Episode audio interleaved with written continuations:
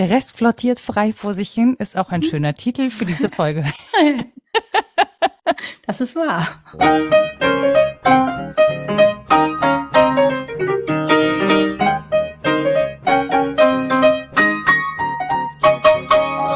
Hallo und herzlich willkommen zu Was denkst du denn? Mein Name ist Nora Hespers. Ich bin Rita Molzberger. Und wie ihr vielleicht hört, sind wir diesmal wieder digital zusammengeschaltet. Wir wollten das eigentlich an einem Tisch machen, aber wir wurden wieder, ja, boykottiert. Von diversen Viren ausgebremst, die ja, auf beiden Seiten. Umfeld kursieren und die wir einander nicht schenken wollen. Genau, wir haben nämlich schon genug. Ja, genau. Genau. Ich würde sagen, das passt ganz gut zum Thema. Voll.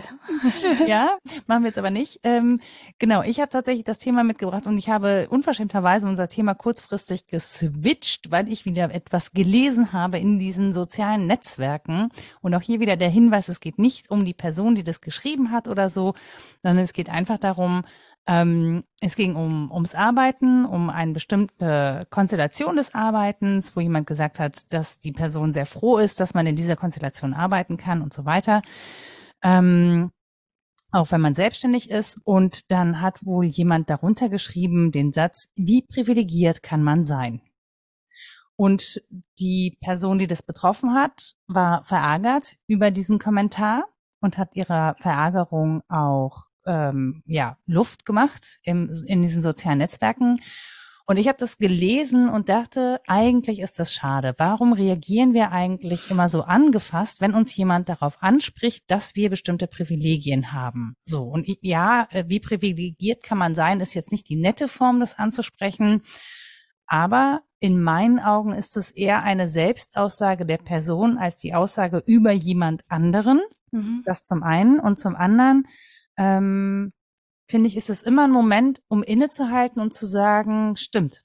Also eigentlich bin ich total privilegiert. Die Wut kommt daher, dass hinter diesem, ich sag mal in Anführungsstrichen, Vorwurf des Privilegs immer die Vermutung steht, man würde den Menschen absprechen, dass sie ähm, gearbeitet haben, ja, dass sie wirklich investiert haben, dass sie vielleicht auch Entscheidungen getroffen haben, die nicht einfach waren um ein bestimmtes Privileg zu erhalten. Also Privileg klingt immer wie ist in die Wiege gelegt. Hm. Ja, dummerweise äh, ist das auch so. also, dass die Begriffsvielfalt hier sehr, sehr groß ist und man es so verstehen kann oder so verstehen kann. Das ist Teil des Problems, glaube ich, dass man ähm, sowohl gute Ausdeutungen findet, die davon ausgehen, dass das Privileg ein Sonderrecht ist, das man erwerben kann, als auch solche, die sagen, das ist ein Sonderrecht, für das wir gar nichts können. Und ähm, daher kommt dieser Unmut dann auch, wenn man meint, es sei einem das eine unterstellt worden, es ist aber das andere Phänomen. Das verstehe ich schon, dass man sich dann getroffen fühlt oder nicht verstanden oder so. Also die Bandbreite ist riesig. Nicht nur diese Grundsatzunterscheidung, ob man dieses Sonderrecht versteht als etwas, das man erwerben kann oder als etwas, das man schon mitbringt, sondern auch die Bandbreite der Ausdeutungen von Privilegien. Also das Klassische ist über, ja, klassisch, über die Klassenzugehörigkeit, mhm. über Geschlechtlichkeit, über äußeres Erscheinungsbild, über alle möglichen funktionalen Unterscheidungen, die Gesellschaft so mit sich bringt, kann man den Privilegiendiskurs führen. Und das wird auch gemacht. Das ist relativ neu, nicht total neu. Ähm, in der Pädagogik ist es zum Beispiel schon ein relativ altes Thema, weil Adorno äh, spätestens in der Theorie der Halbbildung vom Schuldzusammenhang des Privilegs sprach. Mhm. Da können wir ja gerne noch mal drauf gucken. Ganz definitiv. Aber dass es so gesamtgesellschaftlich und in der Phänomenbreite angeschaut wird, das erleben wir in den letzten Jahren und das hat nach meiner Beobachtung auch in manchen Fällen einen gewissen Furor entwickelt, von dem Menschen sich dann angefasst fühlen. Zu Recht oder zu Unrecht. Also natürlich kann man das so lesen wie du, wenn man recht sicher seiner Sache ist und mm, dann sehr deutlich abweisen kann, welche Zuschreibung zu einem passt und welche aber auch nicht. Dann ist man damit fein.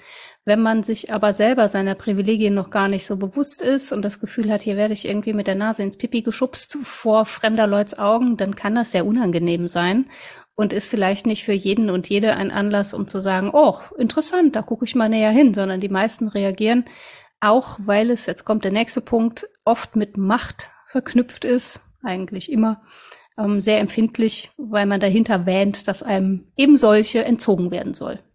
Definitiv. Und ich kann das total nachvollziehen. Also es ist, ähm, ich kenne das aus einer Zeit, als noch nicht über Privileg gesprochen wurde, aber ähm, mir wurde sehr lange vorgehalten, du hast es ja auch leicht, du siehst ja gut aus. Und zwar mhm. zu einer Zeit, zu der ich das noch nicht selber wusste, also gut aussehen im Sinne gesellschaftskonform, ja, so, dass es mhm. gesellschaftlich annehmbar ist, nicht in meinen eigenen Maßstäben oder so. Ähm, weil ich natürlich dachte, jemand, der gut aussieht, sieht aus wie ein Topmodel. So. Und da naja, war mir aber schon gemeint war eher so, du fällst in die Mitte der Normalverteilung und brauchst dich dann nicht zu beschweren. Genau, das zum einen, ich brauche mich da nicht zu beschweren und zum anderen aber auch tatsächlich, ich muss nicht viel tun. Also ich muss jetzt nicht ähm, mit Make-up nachhelfen zum Beispiel, um äh, etwas, das vermeintlich gesellschaftlich mhm. nicht anerkannt ist oder nicht in diese Gesellschaftskategorie Schönheit fällt, um danach zu helfen. So. Ja. Und ich habe mich aber ganz lange dagegen verwehrt, dass mir das äh, vorgehalten wird, weil ich ähm, selber nicht so viel Wert darauf gelegt habe und nicht so viel Wert darauf legen wollte, weil ich Anerkennung wollte für das, was in meinem Kopf steckt und nicht für das, was außen vor ist. So. Mhm. Und für mich klang das immer, also für mich war tatsächlich dieses vermeintliche Privileg oder gefühlt war das ein Hindernis, weil es oft ausreichte, gut auszusehen, mir das aber nicht reichte.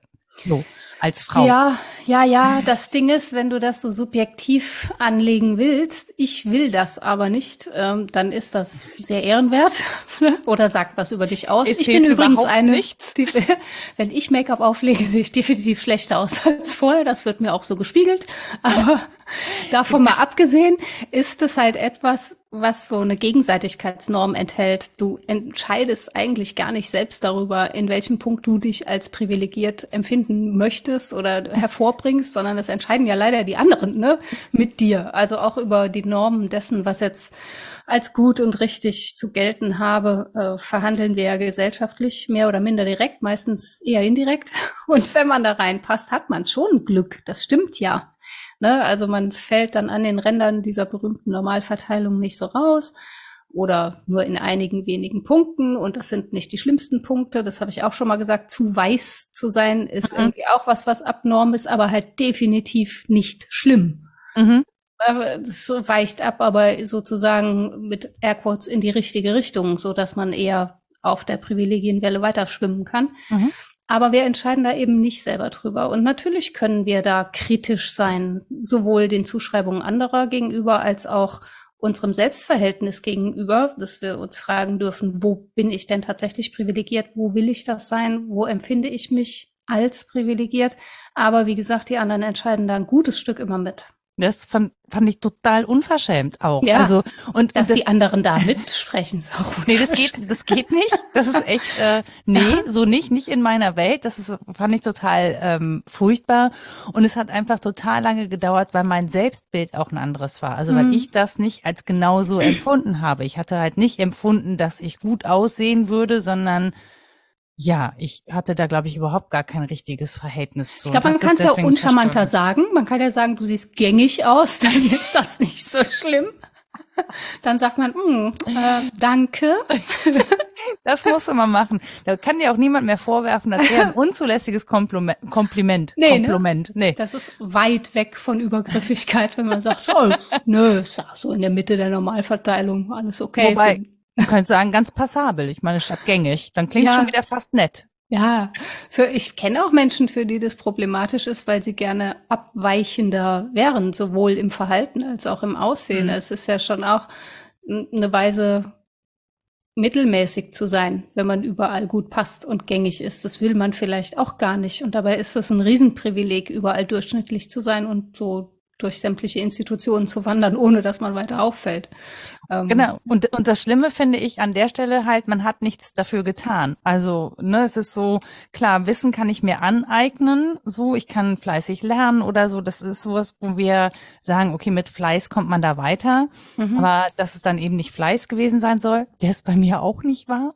Ja, das Fiese das ist ja, dass ähm, mindestens die Soziologie drauf gucken würde und sagen würde, ja, ja, schön, alles, was du dir da selber deinem Fleiß, äh, deiner arbeitsamen Haltung und allem zuschreibst, mag sein. Das macht auch den Unterschied. In der Tat gewinnt man daraus Sonderrechte. Aber auch nicht erst seit Bourdieu, auch schon früher, hat die Soziologie auch den Blick darauf gewendet, auf welchem Boden das sozusagen wächst, also auf welchem Boden wir diese Privilegien hervorbringen können. Und auch da muss man so ehrlich sein und sagen, manchen fällt es viel leichter, manchen fällt es ja sehr schwer, überhaupt in diesen Kategorien zu denken, weil das bei ihnen nicht vorkommt, weil niemand jemals gesagt hat, ja, erarbeitet dir doch das und das, sondern weil es normal war, möglichst da zu bleiben, wo man halt so ist. Und das ist schon spannend. Man, letztlich ist das eine Aporie. Man kommt da ja nicht dahinter, ob man das jetzt selbst entschieden hat und individuell irgendwie in sich ein Ziel gesteckt hat und jemand geworden ist oder ob das sehr viel gemacht ist. Das ist diese Anlage-Umwelt-Diskussion, die wird man niemals zur Gänze aufklären können. Aber es lohnt zumindest, die Unterscheidung anzuschauen, glaube ich. Also sich zu fragen, ist das wirklich was, was ich frei hervorgebracht habe? Ja, höchstwahrscheinlich nicht. Also auch in all dieser Freiheit sind Unfreiheiten. Ja, das zum einen und zum anderen muss man ja auch überlegen, in welcher Gesellschaft passt das? Also in welcher Gesellschaft ist es überhaupt erstrebenswert, sich viel Wissen anzueignen ja. und da eben ein Privileg draus zu ziehen? Also von einem Privileg sozusagen ein höheres Privileg zu erlangen. Ne? Das ist ja das, was man oder was postuliert wird in dieser Gesellschaft ist, wenn man nur fleißig genug ist, dann kann man alles erreichen. Das ist ja schon sozusagen Gaslighting an der mhm. Stelle, weil es eben verschleiert, dass dahinter doch eine Menge Privileg steckt. Also zum Beispiel das Privileg, Zugriff auf höhere Bildung überhaupt erst zu haben, die Zeit mhm. zu haben, die emotionalen Ressourcen zu haben, weil man sonst keine anderen Probleme hat, ja, oder ähm, was auch immer noch dahinter steckt. Also ähm, und ich finde, man kann das so krass ausdefinieren auf so vielen Ebenen. Und das ist so der Punkt, wo ich sage, oder wo ich glaube, dass viele Leute glauben, dass damit immer ein Vorwurf und damit, weil du gerade eben auch schon gesagt hast, Adorno sagt, da geht eine Schuld mit einher, immer diesen Vorwurf äh, der Schuld auch hören. Also und ich glaube, dass dadurch ein großer Abwehrreflex entsteht, dass man sozusagen so eine ähm, so eine Schuldhaftigkeit, weil ich kann ja auch nichts dafür, dass jemand anderen diesen äußeren Merkmalen nicht entspricht. Das habe ich mir ja nicht für die andere Person gewünscht oder so. Ne? Mhm. Ähm, ich kann natürlich sehr wohl dafür sorgen, dass sie nicht zum Entscheidungskriterium werden an den Stellen, wo ich dann eben in Positionen bin, wo ich diese Macht habe, das zu tun. Aber ähm, auch da, ich kann das, glaube ich, so, ich kann so reflektiert sein, wie ich will. Ich werde bestimmte gelernte Bilder von, von Passung in der Gesellschaft werde ich nicht so schnell loswerden. Ja, und einen Schritt weiter noch, dummerweise, der Schuldzusammenhang des Privilegs bedeutet nicht nur all das, dass du so reflektiert sein kannst, wie du willst und dem nicht entkommst, wie du gerade gesagt hast, sondern dass sogar, und das ist wirklich beunruhigend, all dein Bemühen um weitere Reflektiertheit weiter Privilegien hervorbringt. Das, das ist eigentlich der Schuldzusammenhang des Privilegs, dass du ja je gebildeter und re, je reflektierter du bist, nochmal neu und differenziert Position im sozialen Raum beziehen kannst und dich abgrenzen kannst von anderen, die das nicht tun. Jetzt ist für mich immer so die Frage, ähm, was machen wir jetzt damit? Also es ist eine sehr plumpe Frage. Aber wenn man erkannt hat, okay, die äh, Reflexion erster Ordnung also mir bewusst werden über die Privilegien, erzeugt sozusagen ein Privileg zweiter Ordnung, nämlich dass ich mich immer weiter abgrenzen kann. Was heißt das jetzt? Muss ich auf erster und zweiter Ordnung am Abbau dieser Privilegien für mich arbeiten? Oder muss ich daran arbeiten, dass anderen die gleichen Privilegien zukommen können, zumindest potenziell? Reicht es, mir das bewusst zu halten und mich politisch zu engagieren? Oder muss ich quasi aussteigen? Und das geht dann halt leider nicht, ne, weil die Kritik am Privileg ja immer weiter zum Privileg wird. Und das ist wirklich, das ist wirklich eine, ein, ein fieser Zirkelbezug so. Ja. Also das ist so, du kommst da nicht raus und du kannst einfach nur aufhören. Es wird auch immer schlimmer. entweder, entweder gehst du auf die einsame Insel und auch das würden man, manche Menschen als privilegiert äh, bezeichnen, dass man Total. das überhaupt kann. Ja, ja da habe ich mich drüber aufgeregt über Menschen, die vom Hausboot aus äh, über in der Corona-Zeit gesagt haben, ja, ach, ist ja so einsam. Und ich dachte, ja, mh, hm, genau. du steckst dich nicht an. Also erstens dein Problem möchte ich haben und zweitens ich schicke dir mal eine Horde Kinder Kinder. Ja, das Problem will ich nicht haben, erst recht nicht auf dem Schiff. Aber dass dieser Zusammenhang gar nicht durchdrungen wird, wenn man mhm. nicht von der ersten Ebene auf die zweite Ebene wechselt. Das ist schon was, was einen ärgern kann einerseits und andererseits muss man dann sagen, ja gut, wer bin ich, das einzufordern, nur weil ich, wie gesagt, in der doppelt privilegierten ähm, Position bin, da auch nochmal einen draufzusetzen und meine Kritik am Privileg zum weiteren Privileg werden zu lassen. Das bildet sich total schön ab, finde ich, am Beispiel Konsumkritik. Wenn das jetzt mhm. einigen zu abgehoben ist mit der Kritik an der Kritik, an der Konsumkritik, sieht man das sehr schön, finde ich.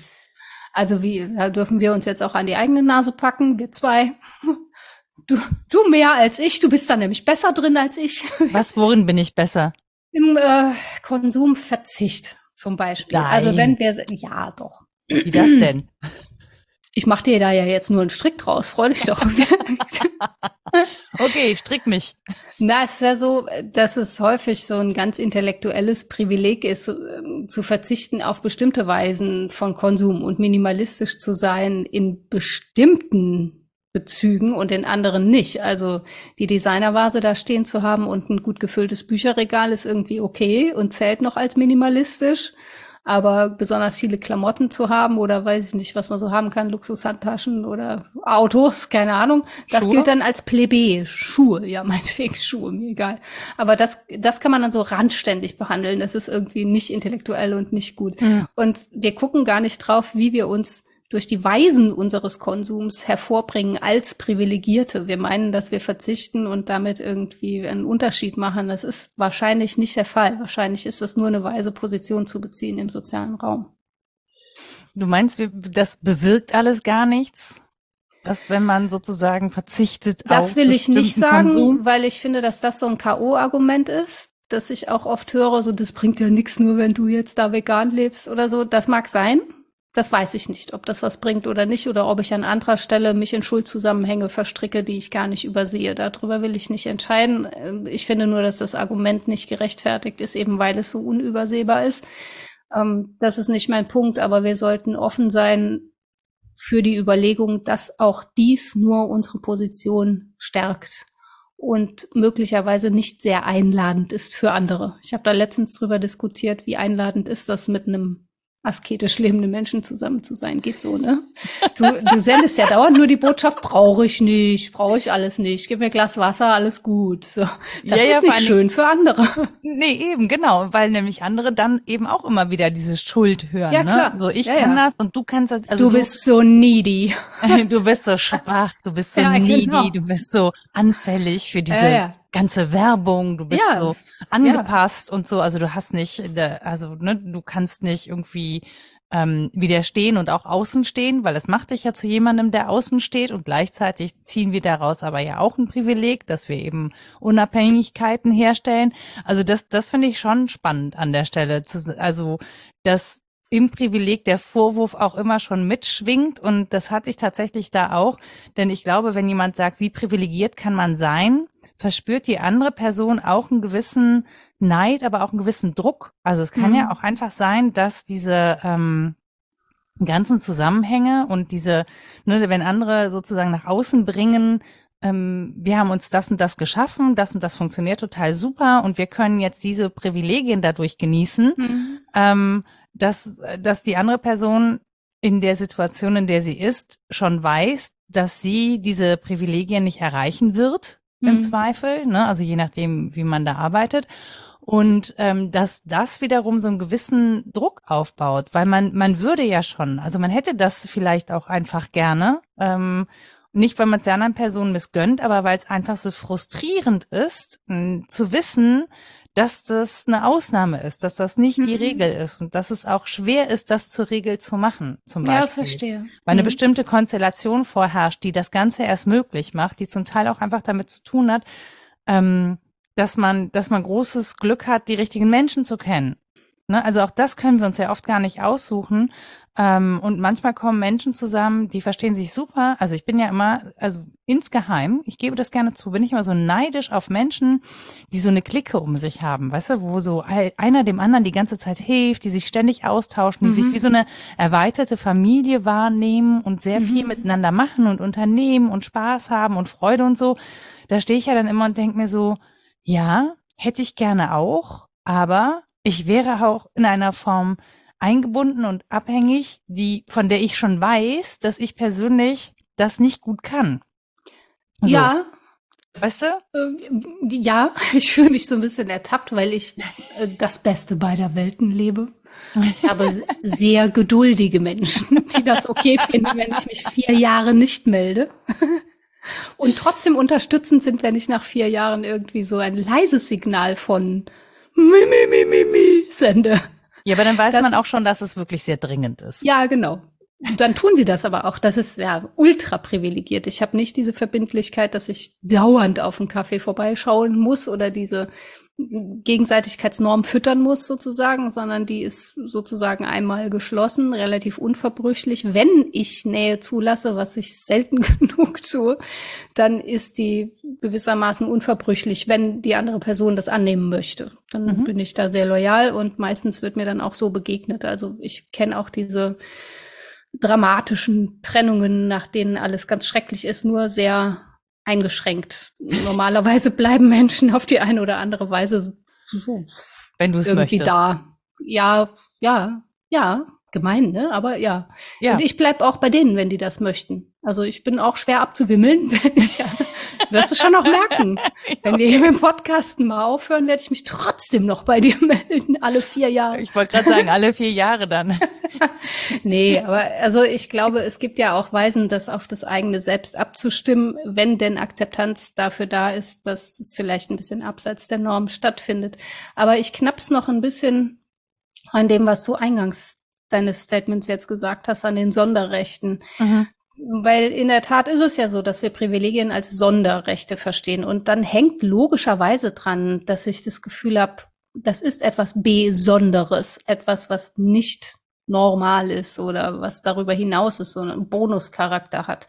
Und dann will man das haben, schon weil es seltener ist. Ich habe aber den Verdacht, dass wir uns äh, zumindest in vielen Bubbles, in denen wir uns so bewegen, jeweils sehr eigene Sonderrechte zugestehen, die nur anders sind als die Sonderrechte der anderen. Also dass es diese Normalrechte kaum noch gibt. Juristisch ja, aber gesellschaftlich verhandelt eher weniger. Also es funktioniert halt alles nach sehr eigenen Regeln und die der anderen Community sind nicht wie meine. Ich empfinde die aber auch als Sonderrechte und daher kommt, glaube ich, auch Neid und Missgunst, dass ne, the grass is always greener on the other side. man denkt, die anderen leben aber nach anderen Regeln und Gesetzen und vielleicht wäre das ja auch mal ganz geil, weil das ist ja auch das, was du schilderst. Ne? Andere haben eine Clique und sind ständig Unterstützung. Und die finden aber garantiert, wenn sie dich angucken, zum Teil auch, oh Mann, die macht so voll voll ihr eigenes Ding, macht sich nicht abhängig, muss nicht die ständig. Die sitzt den ganzen Tag hinter ihrem Schreibtisch und guckt ins Internet. Ist das toll? Das ist auch keiner. eine. Wenn du so vier Kinder hast, die um dich rumlärmen, denkst okay. du das okay. schon? Ja, doch, doch. Ja, doch. Besser, ja. Dann denkst du, boah, ey, ich hätte auch mal gerne meine Ruhe und würde gern mal bis nachts arbeiten. Ich habe auch so ganz komische Neidkomplexe. ich neide Menschen Dinge, die sie wahnsinnig gern hergeben würden. Aber das, äh, naja. Dann nehmen Sie doch. Ja, können Sie nicht hergeben. Hängt ja, ja. an Ihnen dran. Was, also ich meine, das ist blöd mit diesem Privileg, ne? Man kann es nicht ja, hergeben. Nee, nicht so richtig. Also das war ja meine Frage, was macht man jetzt? Baut man das jetzt ab? Man wird's ja eh nicht los. Wie soll ich denn jetzt ne, so ein Privilegien-Shift? Komm, wir tauschen mal. Funktioniert ja nicht Leben tauschen. Also auf RTL 2 vielleicht Frauentausch oder so. Gibt das noch? Das ich weiß es, ich weiß es nicht, möchte auch gar nicht darüber nachdenken, ob es das Aber gibt. ja, also dieses Format, das damit spielt, man könne ein Leben tauschen, das knappst ja an allen Ecken und Enden ist das ja verkehrt. Das funktioniert halt nicht. Und ähm, dann müsste ich auch eine andere Person sein, die die Privilegien, die sie dann erfährt, auch anders lebt und anders nutzt. Und das kann ich auch nicht, weil ich nur den Habitus habe, den ich halt mal habe. Und damit gehe ich durch die Welt und bin auch gewissermaßen eingeschränkt in dem, was ich so nutzen kann. Ich habe mich halt gefragt, ob Privilegien absolut sind oder relativ. Also relativ hm. zu den Räumen, in denen ich mich bewege. Also ich kann ja einer anderen Person gegenüber sehr privilegiert sein und trotzdem kann es sein, dass diese andere Person in bestimmten anderen Bezügen mir gegenüber Privilegien hat. Also zum Beispiel sehr liebende, fürsorgliche, unterstützende Eltern, hm. ähm, die einem, ne, also auch wenn man dann zum Beispiel in anderen Bereichen weniger privilegiert ist, ähm, die aber das zum Beispiel möglich machen, dass man so eine gesunde Basis Basis hat, dass man sein Leben lang zum Beispiel auf diese Unterstützung sich verlassen kann, ja, oder diese, diese, diese feste Bindung hat, die ja auch sehr viel Halt gibt und einen auch wachsen lässt, ne? Wobei Wachstum natürlich auch ohne das möglich ist. Ja, also wir können. Aber ja sehr viel schwieriger, das stimmt schon. Also das hat die Resilienzforschung ja, ja ziemlich deutlich herausgestellt und zwar nicht nur Resilienz am Individuum, sondern vor allen Dingen Resilienz im Sozialen, mhm. dass wir, wenn wir da eine Basis haben, ziemlich gut dran sind. Auch wenn die Krisen uns beuteln, werden wir wahrscheinlich nicht auf so ein grundstürzendes Niveau runterfallen, wie wenn wir das nicht hätten. Ich glaube, dass recht hast und Privilegien maßgeblich relativ sind aber manche sind schon von erschreckender Hartnäckigkeit. Also ja. Ja, muss man ja sagen, als Feministin, es ist von erschreckender Hartnäckigkeit, dass man als Frau so ein bisschen schlechter dran ist als als Mann. Und dass man mit der und der Hautfarbe schlechter dran ist als mit einer anderen. Das ist schon von sehr großer Hartnäckigkeit. Dabei ist es ja bis zu einem gewissen Grad sehr zufällig. Also die Zuschreibungen, die damit einhergehen, sind nun mal nicht natürlich, Gott gewollt von irgendeiner Norm her begründet, sondern im Wesentlichen historisch gewachsen, hätten auch anders historisch wachsen können. Natürlich gibt es Unterschiede, die will ich gar nicht leugnen, aber ich glaube, eigentlich sind Menschen dermaßen kulturausdeutende Wesen, dass Kultur ja auf ihre Definition zurückschlagen kann. Wir könnten auch anders sein. Wir leben ja ständig im Konjunktiv, nehmen das aber nicht wahr. Also, dass es auch anders sein könnte, ja, meistens tun wir so, als wäre das, was ist, eben das, was ist, und wir müssten mit dem möglichst gut klarkommen. Ah, ja. Weil das andere auch wahnsinnig anstrengend ist. Ich schaffe das nicht, jeden Tag im Konjunktiv zu leben. Ich versuche das, das eröffnet auch Spielräume. Komm, wir stellen uns vor, es wäre alles ganz anders. Aber, aber ja. Um, Mit Kindern machst du es ja ständig. Ja, ja, die machen ja nichts anderes. Ja. Das Leben ist ein einziges Rollenspiel. Aber ja, also ich glaube, man kommt schwer durch den Alltag, wenn man das durchzieht. Wenn du wirklich einfach nur dein Fortkommen willst und äh, irgendwie deinen Verdienst dran schaffen und zu essen, dann funktioniert es schlecht, wenn ich es ständig konjunktivisch befrage. Das stimmt, aber es ist halt, also ich frage mich tatsächlich oft, ob das so sein muss, ob alles, was ich tue, so sein muss, weil eigentlich hätte ich die Freiheit und auch das Privileg, mich jederzeit anders zu entscheiden und was komplett anderes zu mhm. machen. So. Also ich könnte, könnte tatsächlich theoretisch, in der Theorie, ja, nur die Möglichkeiten betrachtend, sagen, ich lasse von heute auf morgen das sein, was ich mache. Ich gehe in ein anderes Land, ne, also mhm. mit einem deutschen Pass kannst du ja hin, wo du willst, für, erstmal für eine Zeit lang, ne. Klar muss man ein Visum beantragen oder so, aber du kannst dich relativ frei bewegen so, und mal was ausprobieren mhm. und überlegen, wo willst du eigentlich sein und könnte dann sagen, okay, dann versuche ich mal ein Leben von diesem Ort oder von irgendeinem anderen, was ja auch viele Menschen machen, indem sie versuchen, Work and Travel zum Beispiel mhm. miteinander zu kombinieren und so. Also es gibt schon ein Bewusstsein dafür, dass mir diese Möglichkeiten offen stehen und dann trotz allem das weiterzumachen, was man macht, obwohl man also, theoretisch einfach alle Möglichkeiten hat und sich darüber bewusst ist, ist manchmal sehr frustrierend. Also dieses Privileg, das zu überreißen, ist jetzt nicht unbedingt äh, ein Glückseligmacher. Weil das dann so anstrengend wird, meinst du? Ja, weil es sehr viel Frustpotenzial in sich birgt, dass man diese Freiheiten eben nicht nutzt hm. entsprechend, sondern einfach trotzdem das Nur weitermacht. Nur dieses eine kleine Leben hat. führt und nicht zwölf andere Leben auch noch. Das frustriert mich auch oft. Aber ich, Ja, auch das ne, ist natürlich ein totales Privileg. Na, Mir ist das schon bewusst. Aber es ist nicht so, dass ich sage, hey, es macht mich total glücklich und jetzt mache ich das und dann mache ich das und dann mache ich das, sondern ich denke dann immer so, ah nee, das geht alles. Ja, aber das fordert ja auch keiner von dir. Also in diesem Privilegienkritik Streit geht's ja nicht darum, von dir zu fordern, du mögest dann jetzt die Fresse halten und glücklich sein, weil du deine Privilegien nun mal hast. Also das ist oft Subtext, das finde ich aber dann auch deutlich unter Niveau. Ich finde gut, dass du was sagst, über das ich eigentlich lachen muss, wenn ich einen Tee nehme und fast gerade ins Mikrofon gespuckt hätte. Wir wären in der privilegierten Situation, dir ein neues Mikro kaufen zu können. Ja, Ganz toll. Dank unserer zahlreichen Spenderinnen ja. und Spender, weil wir wollen es auch nicht verschwenden, Nein, verspenden. Tun wir ja auch so. nicht. Ja. Also das ist ja der Punkt, ne? Wenn du angegriffen wirst im Sinne von, ja, dann sei doch auch glücklich. Du bist da schön genug und alt genug und selbstständig genug. So, jetzt hast du auch glücklich zu sein. Also, dass das so ja, nicht. Aber das passiert ja, ja. Ja, aber ich glaube, ja, das kann man aber relativ weit von sich weisen, oder? So, ich habe ein Recht auf meine depressive Verstimmung, auch wenn meine Bedingungen sehr gut sind. Aber ich glaube, ich glaube schon, dass darin auch, ähm, dass darin auch dieses Potenzial steckt äh, für großes Unverständnis. Ja, das also stimmt. zu sagen, ne, also jemand, der eine Depression hat, der irgendwie dir geht's doch gut.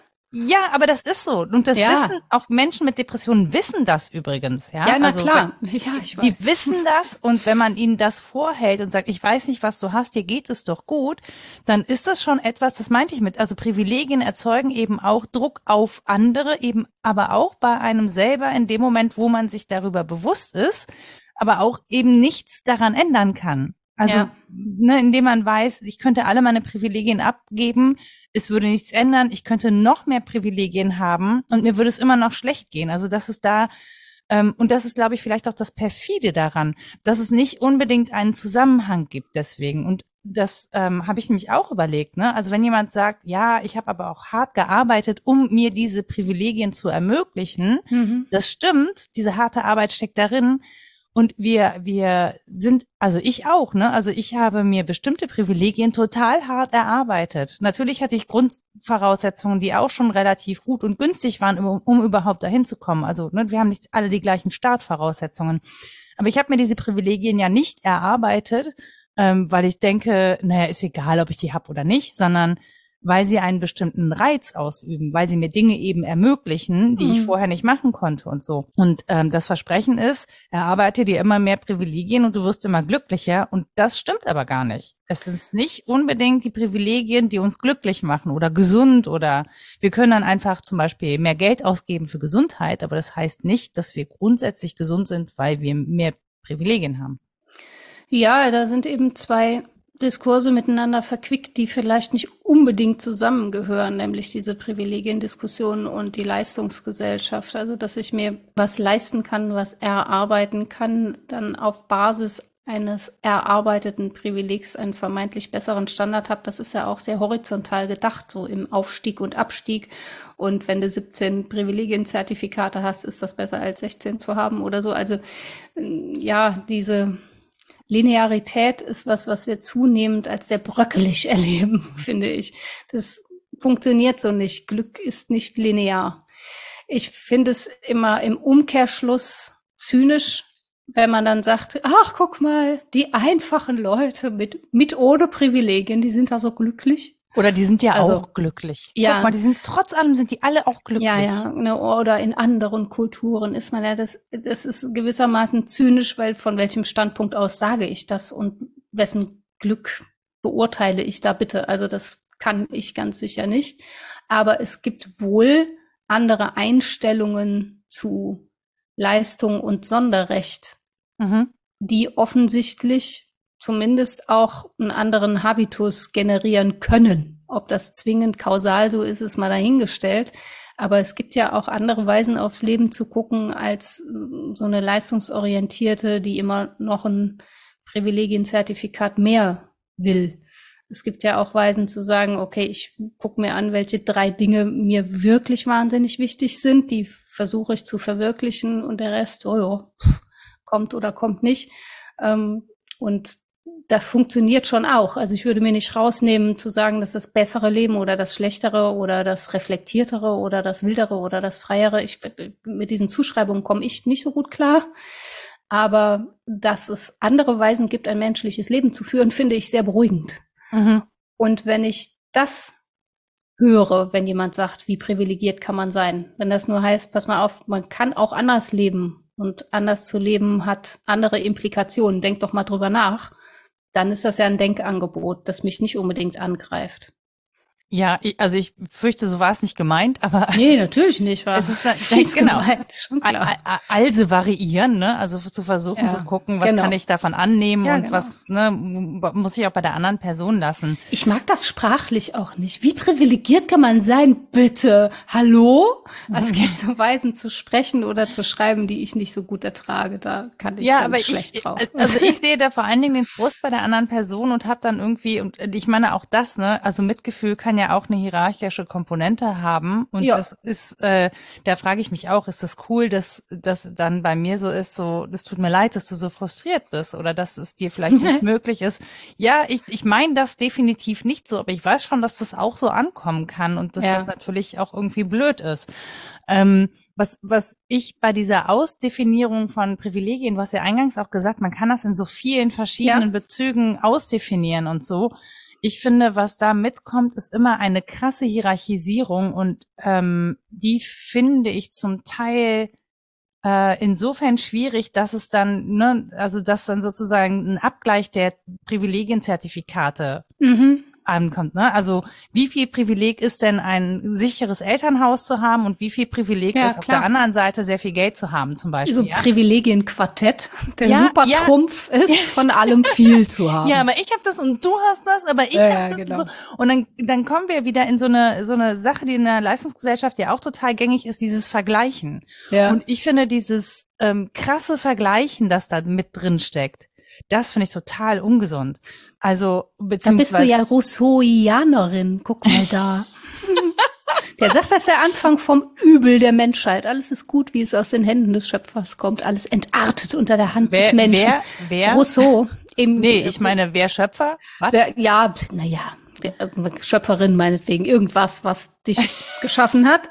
Ähm, Nein, aber ihm geht's drum zu sagen, dass der Anfang von allem Übel, der Vergleich, dass wir anfangen zu schielen, was die andere Person hat und ich nicht, während wir vorher noch total zufrieden waren mit dem, was halt da war. So. Und da ist schon auch was dran. Vergesellschaftung ist ein sehr anstrengender Prozess. Aber jetzt dann so eine Quasi-Natürlichkeit einzufordern, in der wir auf Vergesellschaftung verzichten, finde ich auch schwierig. Nicht nur nicht denkbar, realiter, sondern auch eine komische Aussage über den Menschen, dass er irgendwie alleine und im Urzustand am besten dran wäre. Das darf man auch anders sehen. Aber was du meinst, ist ja ne, dieser, dieser große Blumenstrauß verschiedener Privilegien und dann muss ich auch noch Wertungen mit reinziehen. Mhm. Das ist so viel wert, das ist so viel wert. Ähm, damit ist, glaube ich, wirklich nichts Gutes getan, wenn man damit anfängt. Den großen Blumenstrauß anzugucken, finde ich gut, weil einen das, wie soll man sagen, hm, phänomensensibler macht. Mhm. Es wurde dann häufig lächerlich gemacht, also im Zuge der White Privilege Diskussion. Peggy McIntosh hat da schon früh was vorgelegt und ähm, was da stehen früh? 30 Jahre, 40 Jahre, mhm. so. Und da stehen halt Sachen drin, die nebeneinander stehen. Also es ist mein weißes Privileg, dass ich die Zeitung aufschlage und viele Menschen mit ähnlicher Hautfarbe sehe. Mhm. Es ist aber genauso ja ein Privileg, dass ich kein Problem habe, einen Job zu kriegen aufgrund meiner Hautfarbe. Das, das scheint sehr unterschiedlich zu sein in den Wertungen, mhm. aber ich finde es gerade stark, wenn man daraus nicht das Argument macht, dann ist ja alles ein Privileg, was soll ich denn dann noch? Sondern wenn man sagt, da guck doch mal, diese Bandbreite und wie man was als besonders hart erlebt, steht da nicht drin. Das ist mhm. kein Quartett, auf dem steht und das ist das Allerbeste und das ist das Allerschlimmste, sondern Menschen empfinden das ganz unterschiedlich und das meiste davon empfinden wir noch nicht mal aktiv. Es fällt mhm. einem ja noch nicht mal auf. Das, äh, das meiste davon ist total selbstverständlich. Deswegen ist es aber gerade nicht weniger wert, sondern gerade dieses sehr Selbstverständliche, das uns so in den Fluss des Lebens einsteigen lässt und wir schippern so dahin. Das ist vielleicht das, was am meisten trägt. Gar nicht das, wo ich sagen kann, ui, da war ich aber privilegiert, da habe ich aber eine tolle Position mit erreicht, sondern das, was mir garantiert, dass ich prima durch den Alltag komme. Und ich, ähm, ich hatte gerade noch so einen anderen Gedanken, dass ähm, Privileg auch sehr strukturell ist. Also ich meine, das steckt natürlich schon drin in Vergesellschaftung ja. und so, aber dass ähm, dass das irgendwie so in, in, gesellschaftlichen Strukturen so krass festgeschrieben ist, auch im Sinne von Institutionen zum Beispiel. Ne? Mhm. Ne? Also auch der Wohnungsmarkt, den würde ich jetzt mal als eine Art von Institution oder Bereich, ähm, was ja einfach sehr essentiell ist. Ne? Wohnen ist ein Menschenrecht, mhm. das heißt, wir sind dabei einer sehr essentiellen Geschichte. Ähm, so, also das, das finde ich schon ähm, erstaunlich. Also zum einen, wie wenig Bewusstsein es dafür gibt, dass das so ist. Mhm. Und an der Stelle muss ich sagen, man kann es ja auch nur verändern, wenn es ein Bewusstsein dafür gibt. Und solange wir das nicht haben, und ich glaube, das ist so ähm, die Verantwortung vielleicht. Ich würde gar nicht von, ich würde nämlich nicht von Schuld des Privilegs äh, sprechen, sehr wohl aber zum Beispiel von einer Verantwortung, die damit mhm. einhergeht. Die muss ich aber wahrnehmen. Also mhm. erstmal muss ich überhaupt wahrnehmen, dass ich eine habe, und dann muss ich diese Verantwortung als solche wahrnehmen, nämlich äh, in dem Fall zu gucken, okay, wie kann ich damit umgehen? Also was kann ich in meiner Position machen? Wie kann ich ähm, Teil sein und Teilhabe ermöglichen aus mhm. dieser Position heraus? Ähm, damit eben diese Differenzen, die dadurch entstehen, zumindest abgebaut werden. Also wir werden unser Privileg nicht los, aber wir können ja schon aktiv daran arbeiten, dass die Rolle, die das Privileg spielt, kleiner wird. Mhm. Oder dass andere zumindest ähnliche Rollen spielen können, weil wir die Privilegien vielleicht ein bisschen verflüssigen. Ich bin sehr dafür, diesen Schuldbegriff auf den Prüfstand zu stellen und eventuell zu ergänzen, um den Begriff der Verantwortung. Ganz aufgeben würde ich ihn nicht wollen, weil Adorno damit ja auf was hinweist, mhm. dass wir, also gerade die Theorie der Halbbildung verdankt sich den Erkenntnissen der Shoah und ähm, ja, auch den Beobachtungen, dass das Bildungsbürgertum recht fleißig mitgetan hat am Faschismus. Ja. Aus Gründen. Und ähm, da ist Schuld schon die richtige Zuweisung, würde ich ja. sagen. Da dürfen wir also auch hingucken, wie viel davon in uns übrig ist. Aber das jetzt nochmal neu zu lesen und zu sagen, dann geht es um so Verantwortungsdiskurse und wir können am Abbau der eigenen Privilegien hart arbeiten, werden wir nicht schaffen, aber wir können zumindest ein reflexives Verhältnis zu unseren Verhältnissen treten. Und das ist ja recht eigentlich Bildung, dass man ins Verhältnis zu seinen Verhältnissen tritt, nicht so sehr, dass man sich noch mehr Wissen aneignet über irgendwas, ähm, dann ist da, glaube ich, schon viel gewonnen. Ja, weil jetzt. Das macht wirklich einsam. Ja, total. Also, die, dass die Kritik am Privileg zum Privileg wird, ist ja, da, da kommst du nicht raus. Das, die, das ist schon wieder so was Widerliches. Ich finde Philosophie. Die Aufwärtsspirale. ja, echt. Ätzend. Ja, die Aufwärtsspirale. Ja, zum Glück bist du irgendwann überqualifiziert, dann will dich auch keiner mehr. Ach ja, macht einsam. Obwohl, ja, geht. Als pädagogische Fachkraft will man selbst mich jetzt. Der Mangel ist so groß, daneben ist er auch so unterneben überqualifiziert. Scheißegal, kannst du machen. Ja. auch ein Privileg. Aber ja, wie treten wir da aus? Ich habe mich das eben auch gefragt, als du so erzählt hast. Ich bin ins Nachdenken gekommen, bei welche Privilegien man überhaupt nutzt und dass es auch eine große Freiheit ist, was davon man lebt und was nicht. Auf welche unserer Privilegien könnten wir vermeintlich gut verzichten. Ich habe mich das gefragt, wenn jetzt jemand sagen würde, so zeig mal, lass mal sehen, mach mal Karten auf. Aha, 17 Privilegien, welche fünf gibst du denn her? Ist ja echt die Frage, ne? Ja, ja, absolut. Und ich meine, das, also das Ding ist, ne, wir haben ja gesagt, es gibt Privilegien, mit denen kommt man zur Welt, ja, mhm. weil man in bestimmte Bezüge einfach hineingeboren wird, weil man in bestimmter Art und Weise aussieht, weil ein Körper gut, äh, also frei ist von irgendwelchen ähm, ja, oder weil er gut funktioniert in dieser Gesellschaft. Ich glaube, das ist es eher. Ne? Man mhm. könnte auch das zum Beispiel besser, besser regeln. Man, er ist praktikabel, man kann ihn gut benutzen. So. Mhm. Genau, richtig. Der ist so ne? ein guter Raumanzug, mit dem du erstmal gut klarkommst, der dich nicht an, daran hindert, äh, Dinge zu tun, die du gerne machen möchtest. Mhm. So. Ähm, aber auch da, ne, einfach schon mal zu den also sich die Zuschreibungen schon mal anzugucken ne? und auch zu gucken, ähm, wo, wo sind die Strukturen.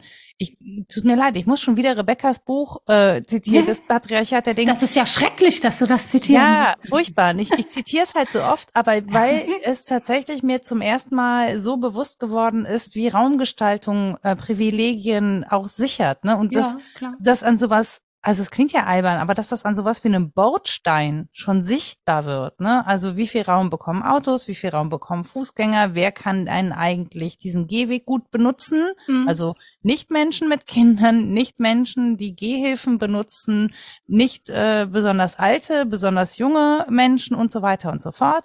Also ähm, dass sich daran einfach schon sehr viel abbildet. Und das ist ja zum Beispiel also nee, wir müssen jetzt natürlich nicht zurück zu äh, festgestampften Lehmstraßen für alle und so. Das, mhm. das schaffen wir nicht. Aber schon zu gucken, okay, wie können wir mehr Teilhabe ermöglichen? Wie können wir das um unser Umfeld, unsere Umwelt handhabbar machen für einen möglichst großen Teil der Menschen? Also was, was kann man da tun? Das lohnt sich ja schon, das anzugucken, weil ja meistens, und das ist ja das Interessante, viele Menschen denken ja, wenn sie auf ein Privileg verzichten müssen, ja, dann verlieren sie was. Mhm. Aber meistens ist es ja so, dass es für die Mehrzahl besser wird. Ja. ja? Und was dein Beispiel angeht, muss man nur nach Karlsruhe und nach Gent gucken, wo man sich dann entschieden hat, es jetzt anders zu machen. Natürlich mit langer Vorlaufzeit, aber der Verantwortliche in Gent sagte im Interview, ja, am Ende haben wir das an einem Wochenende einfach gemacht. Pöller aufgestellt. am Ende auf die, ja, Markierungen auf die Straße gemalt und das dann durchgezogen, dass man jetzt nur noch ringförmig außenrum von einem in den anderen Stadtteil mit dem Auto kommt und das ist so ätzend umständlich, dass alle das Fahrrad nehmen, weil sie nicht mehr kreuz und quer durch die Innenstadt dürfen. Wenn sie in der Lage sind, ein Fahrrad zu fahren. Aber der Mann, ja, klar, du kannst auch in anderen, ja. ja, und auch sonst auf jeden Fall halt nicht so der klassische Autoverkehr. Aber der Mann hat auch mehrere Jahre Morddrohungen ausgehalten und äh, sich die Nase blutig geholt in Ratssitzungen und so weiter. Das sieht man dann nicht mehr. Am Ende schreien alle, oh, guck mal nach Gent, wie gut das funktioniert. der denkt sich jetzt ja. wahrscheinlich auch, ja, Dankeschön. Aber, Vielen Dank für eure Unterstützung vorher. ja, genau. Ne, aber das fand ich so, ähm, so signifikant, am Ende reicht dann das eine Wochenende, man macht das und am Ende sagen alle, ist ja super, auch guck mal, war ja, Die war Luft gar nicht so toll vorher, ist auch so still hier, voll mhm. angenehm. Und vorher alle so, nein, geht auf gar keinen Fall. Und haben das Gefühl, dass sie da Gott weiß, was verlieren würden. Und sicher haben auch einige Menschen Bewegungsfreiheit verloren, da ja. will ich jetzt überhaupt nicht ähm, drüber hinweggehen. Aber wie soll man es anders machen? Also alle immer mitzunehmen, ist wahrscheinlich sehr, sehr schwierig, gerade in dem Beispiel, das du jetzt nennst. Genau, das ist es. Aber ähm, ich finde, also ich finde, wir, dass wir häufig zu wenig hingucken, also ne, dass wir sehr viel ähm, über das Geschrei der verlorenen Privilegien äh, mhm. sprechen und berichten auch, aber sehr wenig darüber, was denn eigentlich für alle zu gewinnen wäre. Also wir sind so, bei Privilegien sind wir so, ähm, auch vielleicht, weil wir uns so hart erarbeitet haben, ne, sind wir so, äh, wir halten so sehr daran fest. Na, aus beiden Gründen. Entweder weil wir sie hart erarbeitet haben oder gerade weil wir nichts dafür können. Und dann ist ja die Schuldzuweisung auch umso hässlicher, weil man sagt, hä, das wurde mir in die Wiege gelegt, ich werde das gar nicht los. Dann kann das sein, dass ich das umso schlechtere Gewissen habe. Sonst hätte ich ja darauf verzichten können, mir das zu erarbeiten oder ich kann dran arbeiten, es wieder loszuwerden. Aber bestimmte Dinge werde ich nicht los. So wie du sagst, ne, dass du als, als schön giltst auch ohne Make-up. Was soll's denn jetzt? Also ich meine, du kannst dir natürlich Batteriesäure ins Gesicht kippen. Das ist jetzt ja, aber so zynisch müsste man ja jetzt argumentieren. Ja. Ja, und, ah, und selbst dann wäre vielleicht noch irgendwie. Äh ja, es, äh, das merkt man unmittelbar, dass das Blödsinn ist und darum kann es auch niemandem gehen, der dich auf dieses Privileg hinweist, aus meiner Sicht. Ja, aber ich, ich finde halt interessant, was es mit mir macht, darauf hingewiesen zu werden. Ich finde mhm. interessant, dass es in meiner Wahrnehmung keine Rolle gespielt hat und dass ich mhm. es sozusagen äh, qua Entscheidung loswerden wollte, weil man, weil es eben auch Privilegien gibt, die du dir erarbeiten kannst, ja, ne? Da, indem du zum Beispiel viel Geld verdienst oder so. Ja. Ähm, und dadurch eben eine Existenz aufbaust, die recht unverbrüchlich ist oder die sehr ähm, krisenfest ist oder so. Mhm. Also das, das kann ja schon, also das sind ja wirklich Privilegien, die kann man sich erarbeiten. Die haben ja, sich viele Menschen auch erarbeitet. Auch sehr hart erarbeitet. Ne? Und natürlich ist es dann an der Stelle ähm, schwierig zu sagen, ach so, ja, nee, brauchte ich gar nicht. Ich habe jetzt all die Jahre, du willst mir jetzt erzählen, ich habe jetzt all die Jahre ähm, darauf hingearbeitet, mir jetzt so einen tollen BMW zu kaufen, damit ich irgendwie den Status habe, den alle haben, ja, oder der, ne, das, was hier als erstrebenswert gilt. Und jetzt sagst du mir, ich soll das Auto nicht mehr fahren. So, ich habe wirklich viel dafür getan. So, das war jetzt irgendwie nicht einfach. Und das ist, ich glaube schon, dass das krass ist, wenn man diesen, äh, also wenn man so viel da rein investiert hat und wenn man auch sich darüber definiert. Und das haben wir ja auch. Ne? Also wir haben ja schon Menschen, die sich über diese Privilegien auch definieren an der Stelle. Und dann wird's, glaube ich, auch nochmal sehr hart.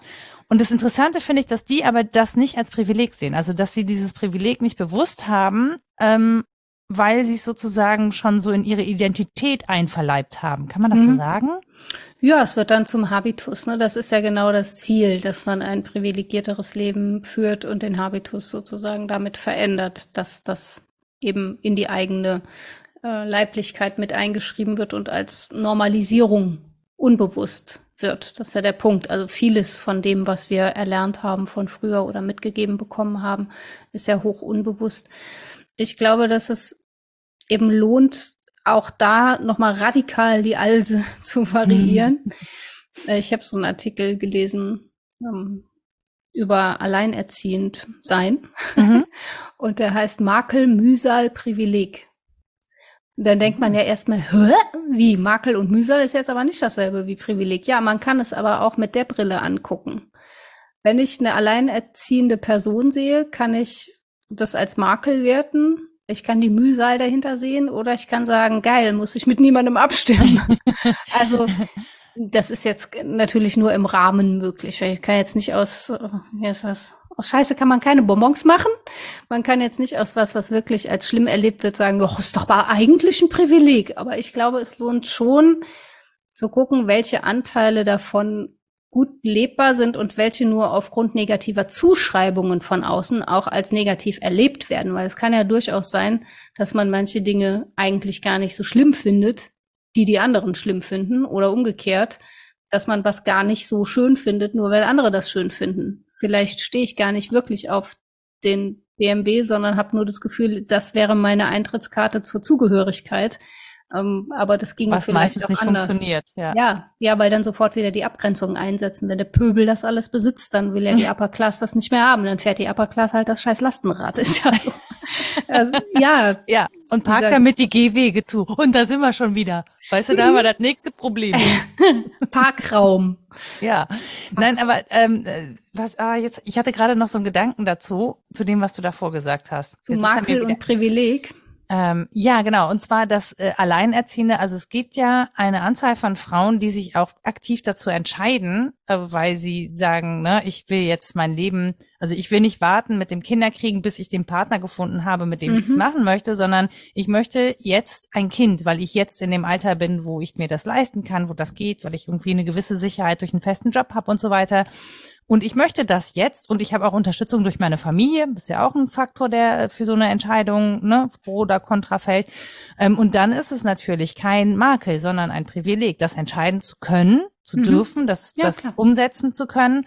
Eine, also so eine Lebensentscheidung kann natürlich auch ein Privileg sein. So. Es kann auch ein totales Privileg sein, auf Kinder verzichten zu können, einfach weil das Absolut, medizinisch ja, möglich ist oder weil man sagt, mir ist Nachhaltigkeit zu wichtig und wir verbrauchen hier alle viel zu viel. Das Argument gibt's ja auch. Ich kriege ja. kein Kind, damit sie die Welt nicht kaputt macht. Ähm, das kommt wirklich auf die Brille an, mit der man drauf guckt, glaube ich. Heißt es, nee, das ist aber nicht Antinatalismus, das ist noch was anderes, ne? Das ist noch mal anders, das ist noch mal radikaler. da möchte man am liebsten auch selber nicht geboren sein. Ach also, ja, stimmt. Aber das ist auch schwierig. Das ist auch ein Privileg, aus dem wir nicht rauskommen.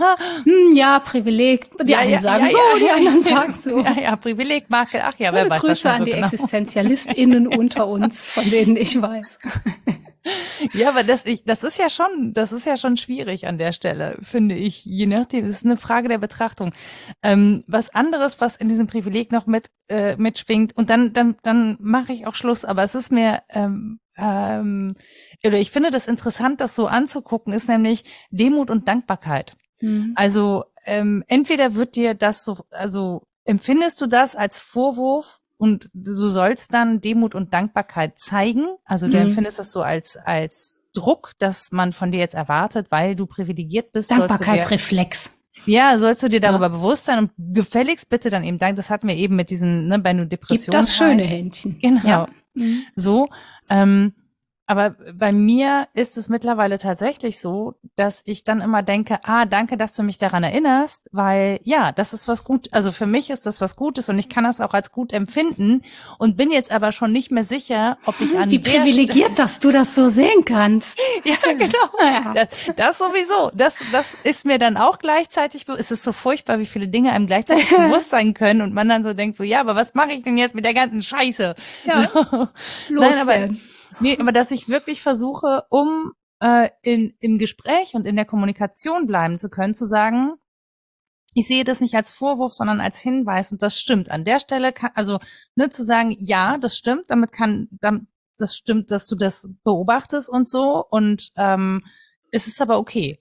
Also ich kann es ja eh nicht ändern und deswegen ist es okay und vielleicht für mich sogar ein Hinweis, das nochmal bewusst zu haben, zu sagen, das stimmt und eigentlich ähm, kann ich dafür dankbar sein. In Abwesenheit von eben Depressionen und ähnlichem. Ne? Also es gibt bestimmt Bezüge, wo das nicht möglich ist, äh, weil man an ganz andere Probleme hat und ähm, das dann eben nicht so sehen kann oder auch das Gefühl hat, ja, das mag ja sein, dass du das so wahrnimmst, aber in mhm. vielen anderen Sachen geht's mir einfach gerade nicht gut und das so äh, gegeneinander aufgewertet wird. Aber ähm, ich weiß auch nicht, warum oder womit das angefangen hat, aber es macht mich selbstzufriedener, mir das nicht als Vorwurf wahrzunehmen, sondern nur als Hinweis darauf, etwas bewusst zu haben, darüber zu reflektieren und in diesem Bewusstsein dann ähm, anders zu sprechen, anders zu entscheiden oder auch Raum zu machen für eine andere Person, ja, die mir glaube, was mitteilen möchte. Das genau ist nämlich der Punkt, auf den ich abgehoben hätte. Das eine ist ja in Demut und Dankbarkeit ein Geschenk annehmen. Das ist schon relativ guter Stil, finde ich, zu wissen, das ist ein Geschenk. Ich habe nicht danach gefragt, ich habe das bekommen. So, aber was viel schlimmer ist, als sich dieses Geschenkcharakters nicht bewusst zu sein, was sein kann, wäre für mich, wenn man nach der Bewusstheit, also wenn man drauf geschubst wurde, nicht daraus schließt, dass man sich jetzt um die anderen zu kümmern habe. Weil ich klar kann in Demut und Dankbarkeit annehmen, dann bin ich sehr saturiert und sehr froh. Aber warum wenden wir den Blick auf die vielen Privilegierten? Weil es die gibt, die diese Privilegien nicht genießen. Dann lass uns bitte die in den Blick nehmen. Lass uns angucken, wo das nicht gut funktioniert, wo das ungleich verteilt ist, wo wir Zugangswege öffnen könnten oder Weltsichten wahrnehmen können, die wir sonst nicht wahrnehmen können, wenn wir nur in unserer Privilegbubble hängen. Und dann, finde ich, kann daraus eigentlich nicht der gleiche Vorwurf gemacht werden, zumindest keiner, der mich in der Weise angeht. Wenn ich gleichzeitig darum bemüht bin, das bewusst zu haben und anderen, wo es denn geht, irgendwie Wege zu eröffnen oder zumindest sie nicht zu verschließen, da ist dann mehr getan, als wenn ich nur um mich kreise und meine Privilegien als das annehme, was sie eben sind. Nee, es ist vielleicht einfach nur der Hinweis, mal zuzuhören. Also ich glaube noch nicht ja. mal, dass man unbedingt sofort was machen muss oder so, aber zumindest ähm, es macht halt was mit einem, glaube genau. ich, wenn man richtig zuhört. Genau, dass ja. man einfach sagt, okay, wo siehst du denn, äh, wo siehst du denn hier ein Privileg und ähm, was macht das mit dir? Ja, also nicht bei sich zu sein, sondern zu sagen, okay, das ist jetzt so, ja. kann, kann ich mit umgehen, sondern zu sagen, was macht das mit dir? Warum findest du das so schlimm oder warum setzt sich das unter Druck oder wo, wo hast du das Gefühl kommst, dass du nicht weiterkommst ähm, oder das Privileg dir nicht äh, ne, zugutekommen kann oder so. Mhm. Und in, in der Form das Gespräch zu suchen, das ist natürlich nie schön, wenn das so als Vorwurf daherkommt, logischerweise. Es kommt ja. aber oft auch nicht als Vorwurf daher und wird trotzdem als einer gesehen. Und ich glaube, mein Bedürfnis an der Stelle ist einfach nur, den, die Perspektive zu öffnen dafür, dass es nicht nur um den Vorwurf geht, sondern dass mhm. es immer auch um die Selbstaussage geht und um den Wunsch gesehen zu werden auf der anderen Seite und um den Wunsch, dass man dazu hört, dass man da hinschaut mhm. und ähm, das einfach feststellt oder auch einfach sagt, also auch das einfach zugibt, ne? Also manchmal liegt es ja, ist es nur die Anerkennung, also zu sagen, ja, du hast ja. recht. Es ist äh, manche Dinge finde ich ähm, lassen sich recht gut lösen, indem man sie anerkennt, indem man mhm. sagt, ja, das ist so und es tut mir leid, dass es dir in nicht in ähnlicher Form zuteil wird. So. Mhm. Also nicht dieses von oben herab, oh, es tut mir jetzt aber leid, so, ne, sondern Du bist aber zornig. nee, sondern also tatsächlich ernsthaftes Mitgefühl zu haben und zu sagen, okay, ähm, Und ich meine, wenn man dann noch dazu kommt zu sagen, wie kann ich dir irgendwie eine Tür öffnen oder was, ne, was brauchst du denn? Ähm, das ist jetzt extrem weiter Weg in der Regel. Das total verloben herab, das will dann auch keiner mehr. Aber nein, nee. aber es kann, es, es kann ja sein, dass schon. man was anzubieten hat und ja, sei klar. es sei es irgendwie ein Rat, eine Adresse, äh, whatever. Es geht ja jetzt auch nicht mal darum, dass man das Leben der anderen Person äh, äh, regelt und dann total übergriffig so eine so eine Heldennummer fährt. Ähm, aber es ich ja sehe dich gerade mit so einem Umhang und so einer Brille. du meinst so mit dieser Brille, mit der ich auf dem Super Fahrrad immer Privilegien Woman verteilt ihre Bonuskarten in Nippes. Voll geil.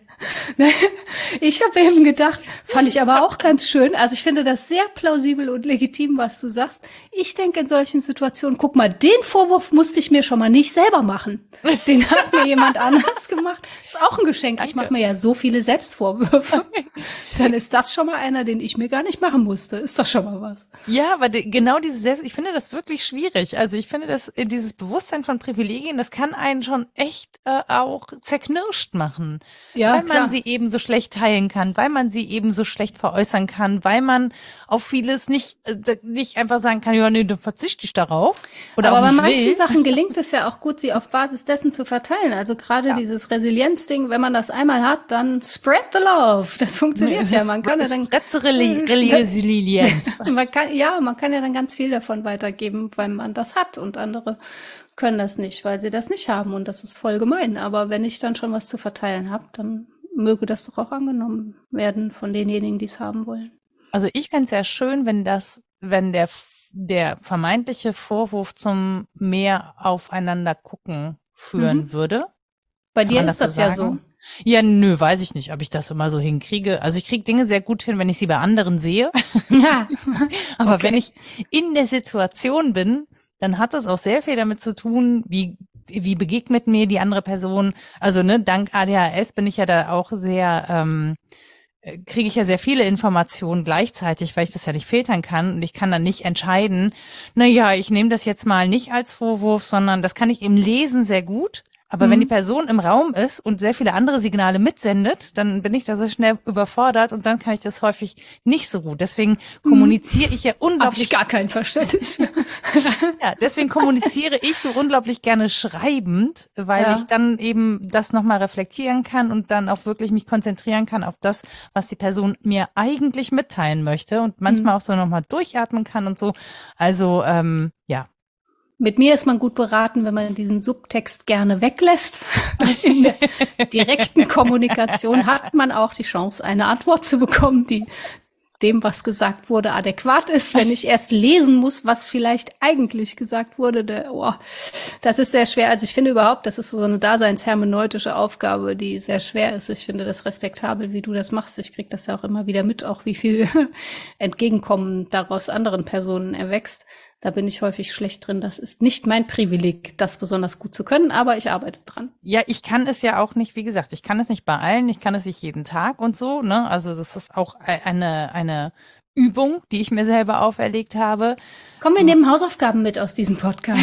ja, nein, also tatsächlich, und auch das, ne, Privileg, aber es sorgt natürlich für, für, für eine größere ähm, Seelenruhe an der Stelle. Mhm. Ich finde, das klingt jetzt so pathetisch, aber es ist tatsächlich so, ähm, dass ich äh, damit ein bisschen ruhiger sein kann, weil mhm. ich kann mich daran nicht abarbeiten. Das geht nicht. So. Ne? Ja, also, es ist ja, das haben wir ja nun erwiesen, dass das unmöglich ist, aus der Spirale genau. auszusteigen, gelingt ohnehin nicht, dann müssen wir was anderes damit tun. Genau. Ja. Und deswegen muss ich es wenden und das ist dann einfach jetzt mein Versuch, das zu wenden und etwas damit zu machen, wenn es nun mal schon so unlösbar ist, weil. Nenn die Folge bitte wenden. Würde auch zu dem Verkehrsbeispiel ja. passen. Privilegienquartett bitte wenden. Ja, genau. Vielleicht, vielleicht sind die Karten vom Privilegienquartett beidseitig beschrieben. Wer weiß Möglich. das schon. Ja. Das ist alles ein super Trumpf. ja. Nee, aber das ist so, ähm, das ist nur mein Versuch, damit umzugehen. Und wie gesagt, es mag Leute geben, die dann auch schon wieder sagen, das ist privilegiert und ich kann da nicht aussteigen. Ja, es ist ein scheiß Teufelskreis. Aber das, ich dachte am Anfang, als du das gesagt hast, dachte ich nur so, ja, da kann man auch wieder nur aufhören zu existieren. Das ist ja jetzt auch keine Lösung. Ja, und selbst das, dass man das selber entscheiden kann, ist noch ein Privileg. Ja, Rita. Ja, Entschuldigung. Ein erneuter Gruß an die ExistenzialistInnen im Raum. Wir machen jetzt Schluss, oder? Ja, Rita hat, vor, Rita hat vor das Exit nochmal, weißt du, so ein richtiges, so eine, so eine also, Einmal noch das schwarze Loch aufzeigen, oh. nimm den noch mit. Genau. Mit einem Arschtritt verabschiedet. So, bitteschön. Das ist mein Geschenk an euch. Nee, dein ist Geschenk ist jetzt ein Fazit zur Folge. Ach ja, richtig, das Fazit. Puh, also ich glaube, wir haben vor allen Dingen über den Phänomenreichtum gesprochen und sind ausgegangen von einer Unterscheidung ähm, von Privilegien, die erarbeitet sind und Privilegien, die das eben nicht sind. Und haben daraus ähm, gefolgert, dass gerade daher vielleicht die Schärfe in der Diskussion kommt, dass da viel Zuschreibungen passieren und Menschen sich falsch adressiert oder ja mit falschen Vorwürfen konfrontiert sehen.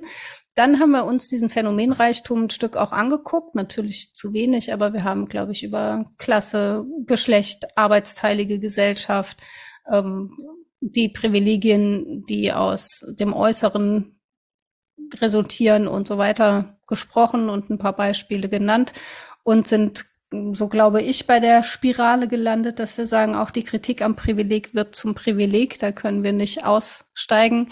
Deswegen ist es nicht so sinnvoll zu fragen, äh, wie verzichten wir jetzt auf unsere Privilegiertheit, sondern die Konsequenz wäre eher, wie finden wir einen guten anderen Umgang mit unserer Privilegiertheit? Ja, entweder indem wir am Abbau von Hürden arbeiten oder und, muss man sagen, slash oder und die eigenen Privilegien bewusst macht und ins Gespräch bringt. Das war, glaube ich, vor allen Dingen dein Plädoyer und dabei eben auch die Botschaften des anderen tatsächlich zu hören, die über den Vorwurf hinausgehen.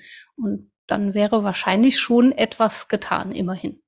Ja, das hoffe ich zumindest, dass dann schon etwas getan wäre oder wir vielleicht einfach einen anderen Umgang damit finden oder üben können oder was auch immer. Also mhm. einfach mal äh, auch das variieren, wie man sich eigentlich dazu verhält, zu seinen eigenen Erkenntnissen.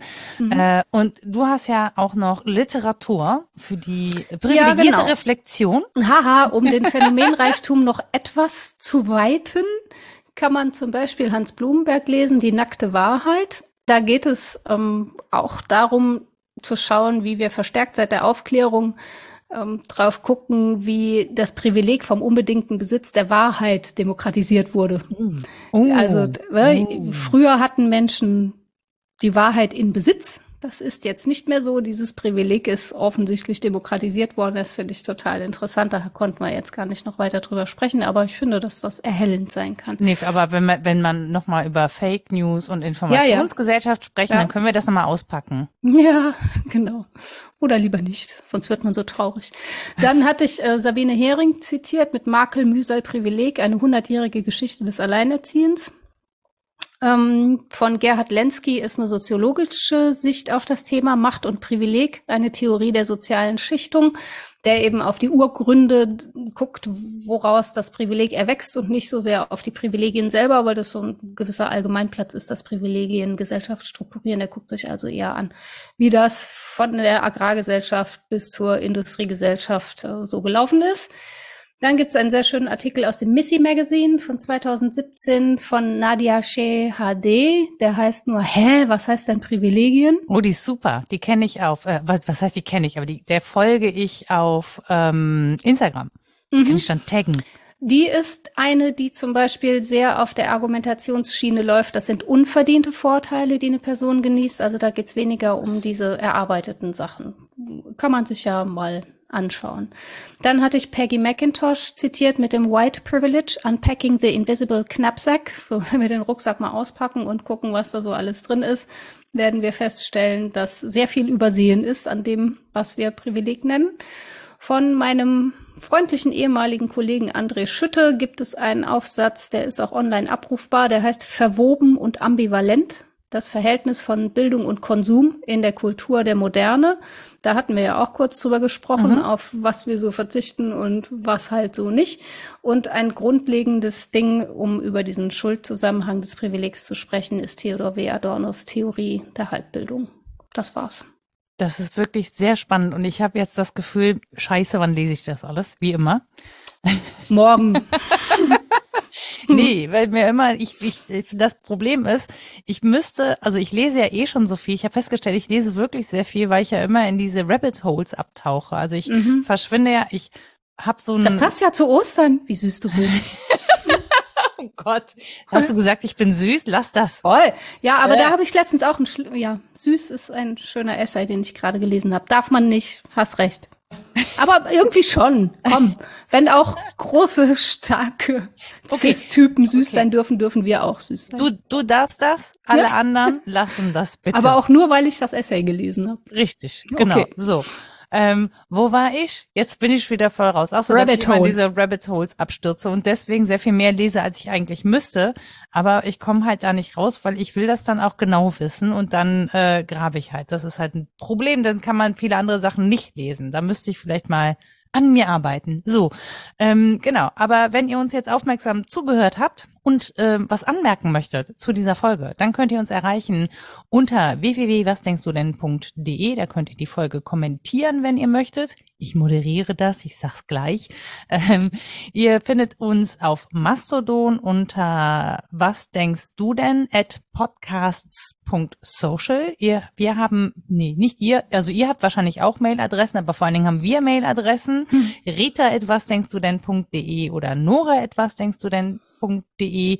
Wir sind nicht schnell im Antworten, aber wir antworten. Darauf kann man sich verlassen. Wann das kommt, we don't know. Ähm, wir sind gerade alle bisschen, bisschen fusselig unterwegs. Äh, Ach, die 832 Ungelesen. genau.